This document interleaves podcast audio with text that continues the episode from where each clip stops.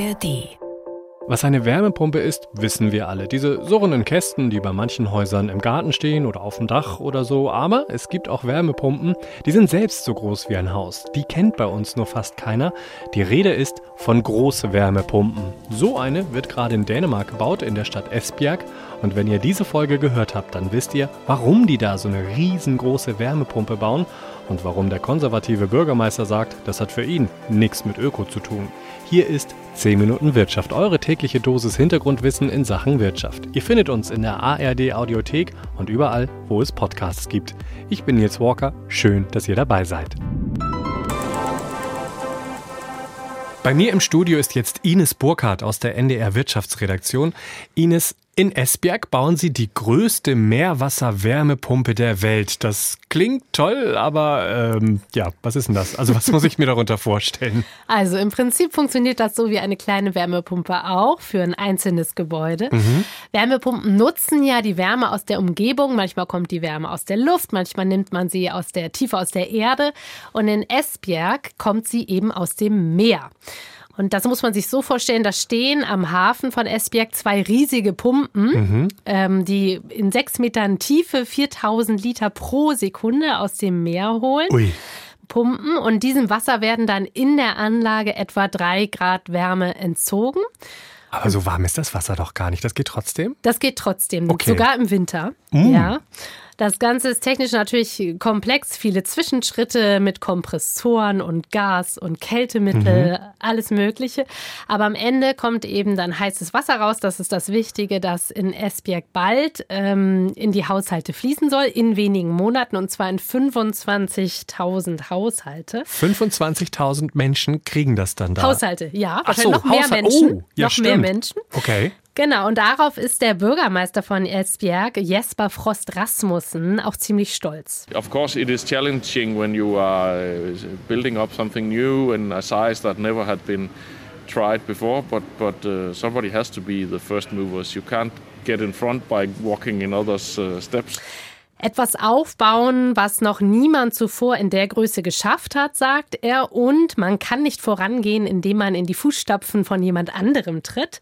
Also das zeigt schon so die Dimension von dem Ganzen. Er, er macht auch so ein bisschen Werbung jetzt da für seine Stadt. Ja, ne? aber er, er, ist, er ist selber Ingenieur mhm. und kennt da so jede zweite Schraube in der Anlage. Er ist tatsächlich sehr, sehr stolz auf dieses Projekt. Und auf einen Schlag werden dann jetzt wirklich Zehntausende von Haushalten ja, klimafreundlich mit Wärme versorgt. Genau, also diese Diskussion, wie wir sie hier in Deutschland erlebt haben, die hat man da nicht.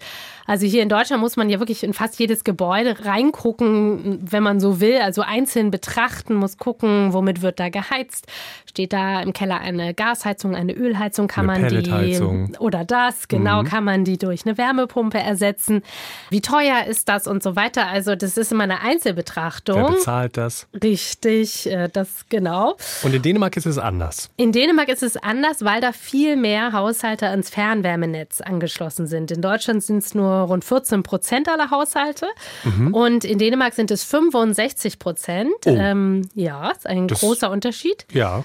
Ja. Das heißt, denen ist es dann auch eigentlich wurscht. Ne? Die sagen, naja, Hauptsache Wärme kommt rein und genau. die kommt ja eh durch das Fernwärmenetz, mir doch egal. Solange die Preise nicht ja. steigen und Aha. das haben die in Esbjerg versprochen, dass dem nicht so sein wird, auch wenn sie sozusagen die Quelle ändern. Also die haben ja jetzt schon Fernwärme dort ja. in Esbjerg und dann ändert man quasi ja nur, dass dann eine Großwärmepumpe dann die Wärme erzeugt und nicht mehr dieses Kohlekraftwerk, was bisher nämlich äh, mhm. die Esbjerger mit Wärme versorgt. Und wie du sagst, ist es den Leuten dann relativ egal ähm, woher die Wärme kommt. Aber da, das macht es natürlich auch einfacher, dann klimafreundlicher zu werden. Mhm, ja. Weil man einfach auf einen Schlag alles ändern kann. So ein bisschen, das hat die Bundesregierung aber bei uns doch jetzt in Deutschland auch vor. Ne? Die wollen ja Fernwärmenetze auch massiv ausbauen. Du hast gesagt, wir liegen mhm. bei 14 Prozent und die wollen ja in den kommenden 20 Jahren das, glaube ich, verdreifachen mhm. oder die Zahl der angeschlossenen Gebäude.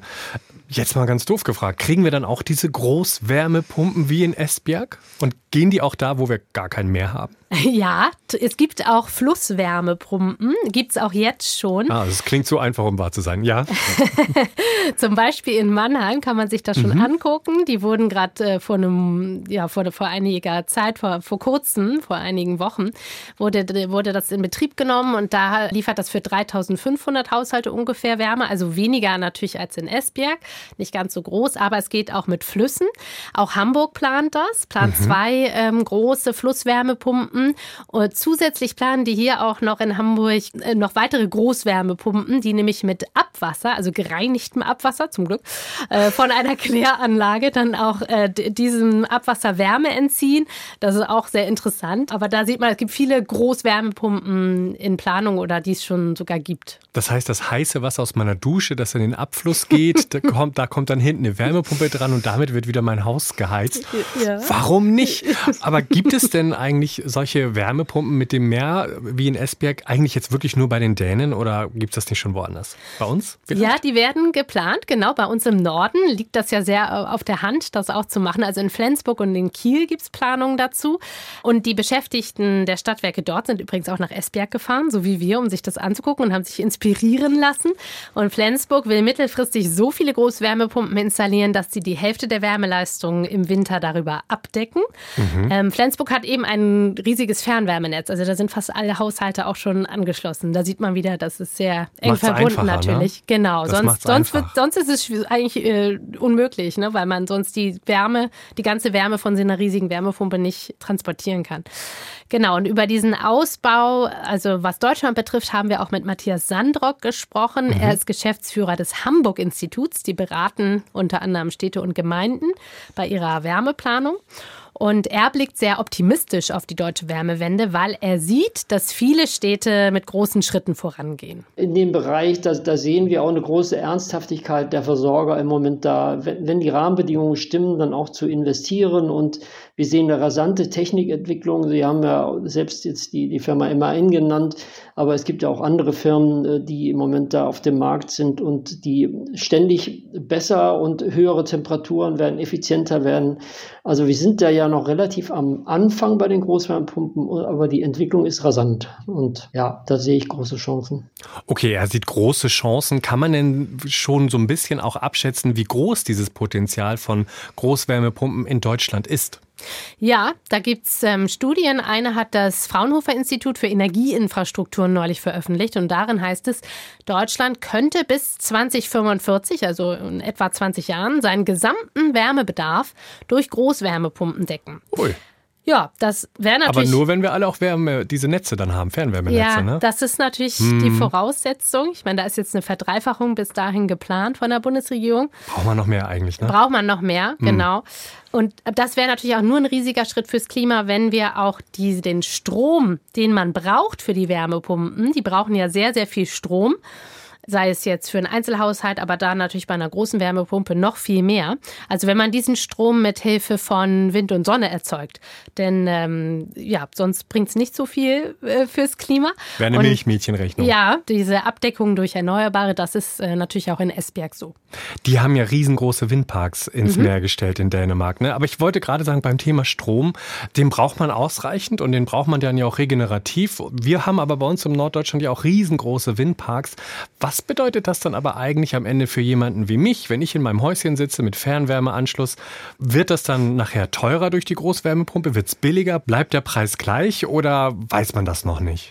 Das kann man so noch nicht sagen. In Esbjerg sagen sie, also versprechen sie im Moment, der Preis bleibt gleich. Das heißt, sie wollen zwar die Investitionskosten auch auf die Kunden umlegen, sagen aber an anderer Stelle werden sie wieder sparen, also bleibt der Preis gleich. Aber das hängt natürlich von den Versorgern ab und auch von den Subventionen. Also wenn die in Deutschland hier massive Subventionen bekommen, müssen sie natürlich dann wiederum nicht so viel umlegen auf die Kunden. Also ich glaube, da muss man abwarten, was diese Projekte konkret bedeuten. Mhm. Und gibt ja auch Leute, die sagen, dass wenn das System einmal gebaut ist und es abbezahlt ist, dann läuft es ja einfach immer weiter und kostet nicht mehr viel. Ne? Aber Das werden wir erst sehen, wenn es soweit ist. Ja, und es ist auch ein Monopol. Also das wird natürlich schon kritisiert, dass wenn du an ein Fernwärmenetz angeschlossen bist, du nicht mehr einfach wechseln kannst, wie mhm. jetzt dein äh, Stromanbieter. Und das birgt natürlich gewisse Risiken. Also da muss der Staat auch genau hingucken oder unsere Monopolkommission, ja. Ich rieche einen Regulierungsbedarf, aber da müssen wir jetzt erstmal hinkommen. Vielen Dank für die Information, Ines Burkhardt aus der NDR Wirtschaftsredaktion. Sehr gerne. Ines beschäftigt sich übrigens nicht nur mit Wärmepumpen in Dänemark, sondern macht auch zusammen mit meinen Kolleginnen und Kollegen einen Podcast. Da geht es darum, wie können wir das Klimaproblem lösen, mit praktischen Ansätzen. Diesen Podcast findet ihr in der ARD Audiothek. Er heißt Mission Klima, Lösungen für die Krise. Den Link dazu packe ich euch in die Show Notes. Das war 10 Minuten Wirtschaft für heute. Wenn ihr uns erreichen wollt, schickt am besten eine Mail an wirtschaft.ndr.de und wenn ihr keine Folge mehr verpassen wollt, abonniert uns einfach, dann hören wir uns bald wieder. Mein Name ist Nils Walker. Tschüss!